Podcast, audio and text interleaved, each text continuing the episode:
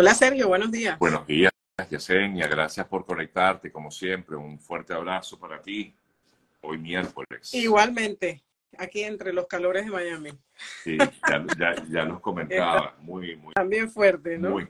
Eh, A mantenerse hidratados. Así es, mantenerse hidratados y bueno, evitar. Creo que, eh, bueno, es que incluso, Yesenia, hasta los maracuchos me dicen, hermano, yo jamás en mi vida ni en Maracay voy a sentir tanto calor. Es verdad, es verdad.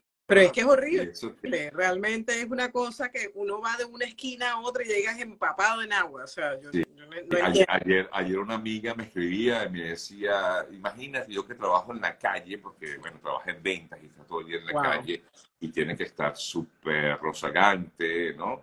Eh, me dice, mira, no tienes idea del calor que, que, bueno, que, me que siento. Bueno, eh, Yesenia, gracias por conectarte como siempre. Vamos a hablar de, bueno, por supuesto, temas migratorios y permitirle a ustedes, amigas, amigos, que hagan sus preguntas relacionadas con el tema. ¿Algún tema actualidad que quieras comentar? Sí, hay un par de cosas que quiero comentar. La primera que quiero comentar es que eh, vi un anuncio, ¿ok? De que el gobernador de la Florida, dentro de, las, de, esta ley que salió eh, efectiva ya eh, a partir del primero de julio, dice que los inmigrantes indocumentados que hayan obtenido licencias de conducir en estados de Estados Unidos que permitan darle la licencia de conducir a estas personas, esa, esa licencia no va a ser válida.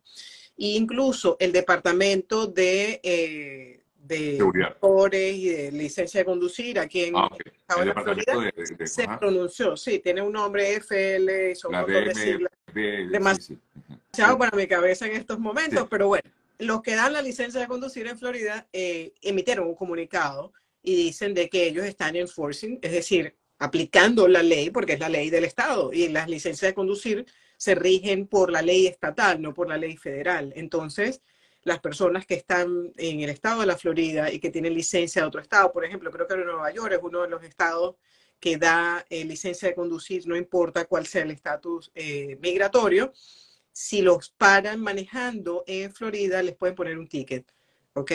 Y bueno, obviamente si a la persona le ponen un ticket, hágase cargo del ticket, no se haga el loquito y se vaya o crea que no lo van a, agarrar más adelante porque los tickets sin pagar luego del día de mañana se van acumulando, te van haciendo un mal récord en tu parte, eh, en tu récord eh, de, como, como buen ciudadano, vamos a decirlo así, ¿no? O sea, a veces sencillamente, eh, incluso las personas, y, y, esto es un tema interesante, este tema de las licencias de conducir y los tickets, porque muchas personas que como no tienen estatus migratorio, tienen miedo de ir a una corte.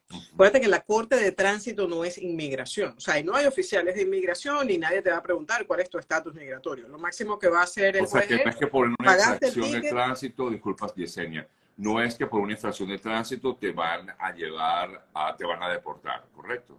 No, o sea, el ir a la corte porque te están citando realmente por una multa de tránsito, yo nunca he visto que se lleven a nadie preso. Lo que sí puede ocurrir es, por ejemplo, si tú manejas ebrio, o bajo la influencia de cualquier otra sustancia, te paran, te agarran y te ponen un DUI, tú no tienes estatus migratorio o incluso tienes un estatus migratorio pendiente, por ejemplo, para las personas que tienen un asilo político pendiente o cualquier otro estatus pendiente y te llevan preso, el manejar ebrio es un felony, es decir, es un delito mayor porque tú puedes matar a otra persona. Entonces ya eso sí son cosas mayores, pero si te ponen un ticket porque no estabas manejando con licencia, porque no tenías la registración al día o te llevaste un pare y el policía te agarró, lo que sea, señor, pague el ticket. Incluso hay muchísimos abogados en, en Florida que se encargan, que son las clínicas de ticket, puedes llamar y ni siquiera tienes que ir, o sea, y a veces cobran 50 dólares, 80 dólares, depende, te resuelven el ticket pero resuélvelo. No, de, no lo dejes para después porque hoy, mañana o pasado te va a salir el ticket, ¿ok?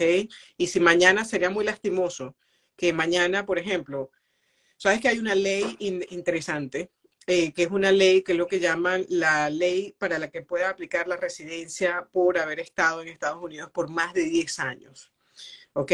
Este, no es que sea automático, no es que tienes 10 años ilegal aquí, no. no. importa y te van a dar la residencia, no es así, es un caso hay que abrir, hay que demostrar el buen ciudadano, hay que demostrar cuáles son, cuál es la, la, eh, la, conexión que tienes con el país. Por ejemplo, ya personas que tienen hijos aquí o tienen familiares inmediatos como hijos o esposo o esposa eh, con algún tipo de enfermedad que necesita un tratamiento médico, lo primero, la primera evidencia que se le presenta al juez, porque eso es frente a un juez, eso no es frente a inmigración, es quién ha sido esa persona como ciudadano. ¿Has pagado impuestos?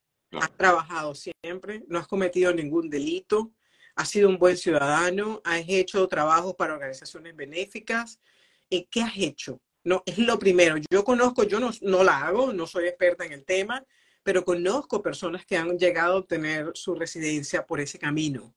Entonces, uno nunca sabe, todo lo que hacemos hoy va a tener un impacto el día de mañana. Si haces bien, y a veces uno se siente como tonto porque dice, bueno, si todo el mundo lo hace al revés y yo soy la única que lo estoy haciendo bien, no importa. Síguelo haciendo bien, tranquilito, que en algún momento eh, te vas a dar cuenta que esto era un beneficio definitivamente al final del día para ti. Eso por un lado. Por otro lado, yo ayer puse en mi página de, de Instagram un post para los médicos, para la visa de interés nacional para médicos. Realmente hoy por hoy, gracias a Dios, eh, la firma tiene un éxito del 100% en los casos de médicos por interés nacional. Okay. Pero alguien comentaba dentro de los, de los, de los comentarios, okay, que era requerido saber inglés para poder eh, pedir esta visa. Yo lo he dicho más o menos 350 veces y hoy lo voy a decir el número 351. Para la visa no es requerido el inglés, porque no están los parámetros de la ley. O sea, yo tengo que pensar como abogado que voy a argumentar la inmigración.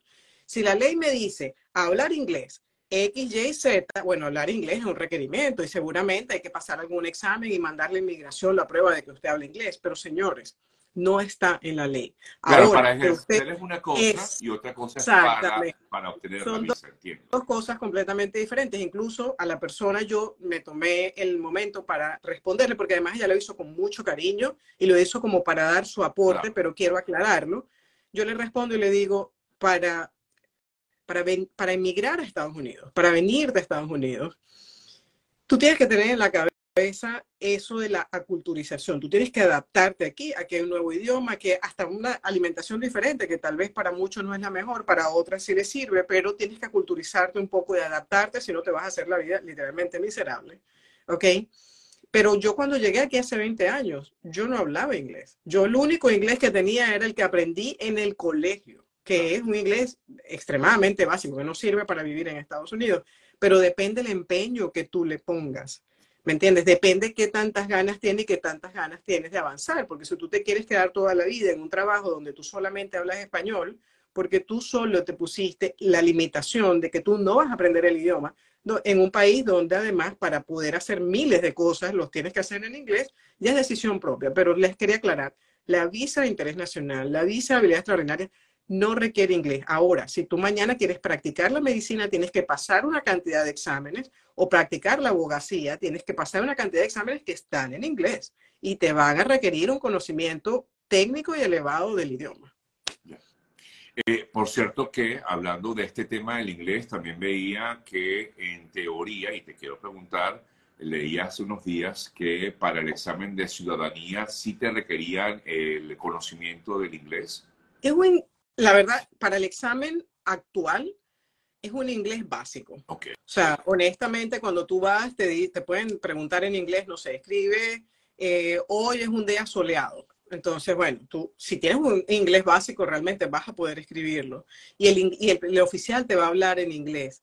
Nunca he tenido un aplicante de ciudadanía que el oficial te haga unas, ¿sabes?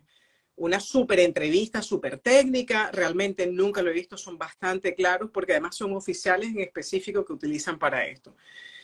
Además es interesante para las personas que están aplicando la ciudadanía que eh, estamos a punto de entrar en las elecciones. Siempre que hay elecciones, las ciudadanías salen bastante rápido. Yo he tenido ciudadanías en tres semanas, en un mes, en temporadas de elecciones. Cuando no, se te pueden demorar cuatro meses o cinco meses. Eso por ese lado. La propuesta de cambio, porque todavía no es un cambio 100% ley, es una propuesta que está en experimento, pero cuando aquí empiezan a experimentar esas propuestas, por lo general llega a ser una realidad. El 90% de las veces llega a ser una realidad. Si exige definitivamente, si noto en el esquema, porque estuve analizando bastante bien cuál es la propuesta, si noto que van a exigir un mayor conocimiento. Porque si yo te pregunto a ti, te enseño este lápiz y yo quiero que tú me lo describas en inglés, definitivamente necesitas un inglés mucho más avanzado que sencillamente decirte, Sergio, ¿cómo estás? Bien, ¿y tú? Bien, ¿en qué fecha naciste? ¿De qué, en qué país naciste? Definitivamente. Bueno, Yesenia, voy a permitir ya que las personas que nos tienen que estar aquí, yo cerré los comentarios un ratico para que tú hablaras y ahora sí voy a permitir que los comentarios se vean, aunque ya algunos por aquí me han escrito a través del directo. Y por aquí te consultan, eh, tenemos ocho meses en Estados Unidos, el año que viene, en noviembre, se nos vence el parol. ¿Qué se sabe sobre si el parol se podrá renovar todavía no ha salido nada al respecto. Realmente todavía no hay ningún pronunciamiento del gobierno diciendo si, la, si el paro se va a renovar automático, si hay que reaplicar, si tienes que reaplicar pero con el mismo sponsor. No sé cuáles son los parámetros porque eso todavía no, no ha salido, pero mi llamado es el siguiente. Señores, seamos proactivos. Si usted está ya en el país, si usted tiene un paro humanitario, hay varios elementos. El número uno, no tienes una segunda nacionalidad, que es uno de los que te lo califica. Número dos, no tenías residencia permanente en un tercer país.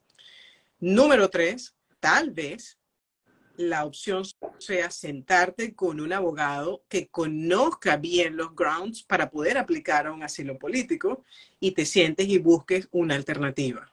Si ya tú tienes aquí varios meses y ya tú sabes que este es un país donde te gustaría tener un futuro para ti y tu familia, ¿ok? Eso es la primera alternativa. La segunda alternativa es buscar qué otros tipos de visas, ¿ok? Te pueden servir para tú permanecer en el país y llegar a una residencia, para que no estés a expensas de que el gobierno pase el switch para arriba y diga el parol continúa, pase el switch para abajo y diga que el parol se va, porque estás a expensas completamente del gobierno. O sea que lo mejor es, en todo caso, en vez de esperar a que se renueve o no el parol, es ya buscar una opción distinta. Totalmente. justamente buscar la buscar una visa que te, por ejemplo, la EB2, que es una de las que tanto eh, pues se ha comentado sobre todo, ¿no?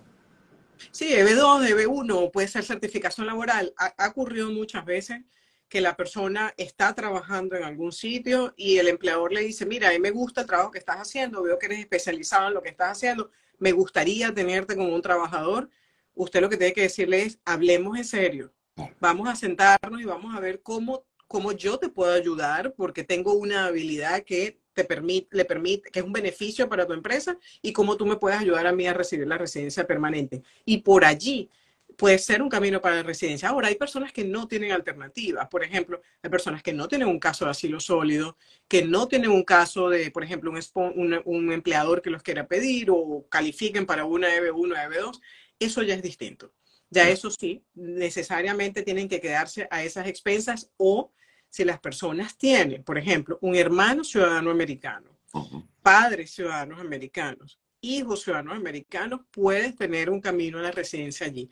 En estos días, eh, Sergio, la mayoría de las personas que yo veo que llegan a Estados Unidos tienen familiares directos en el país y muchos tienen familiares directos ya con muchos años en el país, que es otro beneficio más porque si te haces la petición, en algún momento va a llegar la fecha de que esa petición te va a dar derecho a explicar la residencia. Entonces, no te duermas pensando en cuándo es que van a renovar el parol. No, cuándo es que yo voy a llegar a la residencia si me interesa quedarme aquí.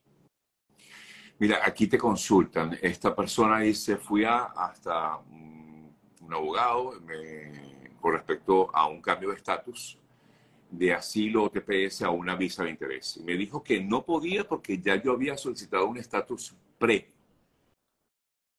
Bueno, primero, respeto absolutamente cualquier eh, opinión que de un abogado, probablemente el abogado vio una cantidad de cosas encima de su escritorio que yo no estoy viendo. Sin embargo, sí les digo algo.